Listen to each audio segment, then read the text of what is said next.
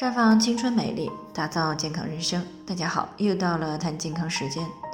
今天的主题呢是已经生过孩子了，为什么还要养护卵巢和子宫？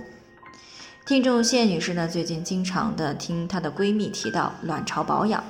这让她呢有些不太明白。明明闺蜜已经生过两个孩子了，而且呢儿女双全，为什么还要这么的在意卵巢的保养呢？那闺蜜呢，只说这样呢可以让人老得慢，其他的闺蜜呢也讲不明白，所以呢就过来进行咨询了。其实谢女士呢能有这样的疑问呢，相信呢她也只是偶尔的听到了我们的节目，或者是第一次听我们的节目，因为呢我们之前呢很多次的就谈到这个问题。如果她关注了我们的节目的话，听节目多了，那么相信她也就不会有这样的疑问了。那既然她说到这个问题的话，我们再来跟大家进行一个讲解。那长期以来呢，在很多女性的概念里呢，特别是在传统女性眼中，像卵巢、子宫这些生殖器官呢，只是用来生孩子的。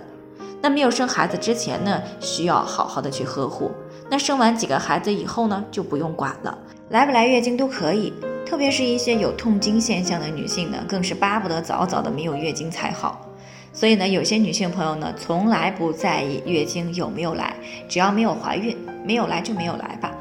但是呢，也往往就是这一类的女性朋友呢，经常抱怨说自己老得快，脸上呢又是长斑，又是长皱纹，还有不断下垂的苹果肌，以及不断加深的法令纹。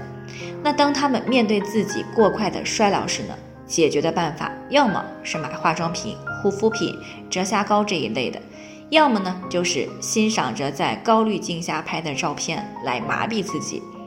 那最可怕的是，当腰身变形的时候呢，只靠挨饿和运动来减肥，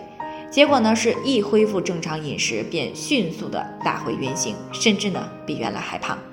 其实呢，之所以这样呢，都是因为他们对女性生殖健康知识的匮乏而造成的。事实上，卵巢和子宫不仅仅是维持生育能力那么简单，那其中呢，卵巢分泌女性的激素。作用于身体的四百多个组织器官，维持着我们女性的体型、美貌、皮肤、情志、睡眠、血脂、血压、血糖以及同房时的和谐度等等。那传统医学著作《黄帝内经》里有这样一句话：“有诸于内，行诸于外。”什么意思呢？它就是说，人体内在的五脏六腑、各个器官组织的运行情况，往往呢。会有外在表现，也就是说，我们能看到的、感觉到的，都是内在健康情况的体现。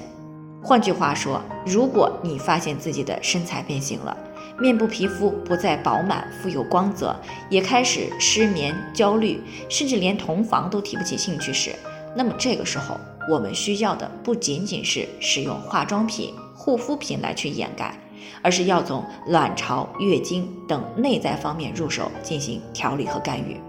那只有这样呢，才能够尽可能的留住青春，留住自然之美，留住美好的两性和谐关系。那最后呢，还是要提醒大家，每个人的情况都不同，具体的问题要具体分析。如果您有健康方面的问题想要咨询的，可以关注微信公众号“普康好女人”。添加关注以后呢，回复“健康自测”，健康老师呢会针对个人的情况做系统的分析，然后再给出个性化的指导意见。这个机会呀还是蛮好的，希望大家能够珍惜。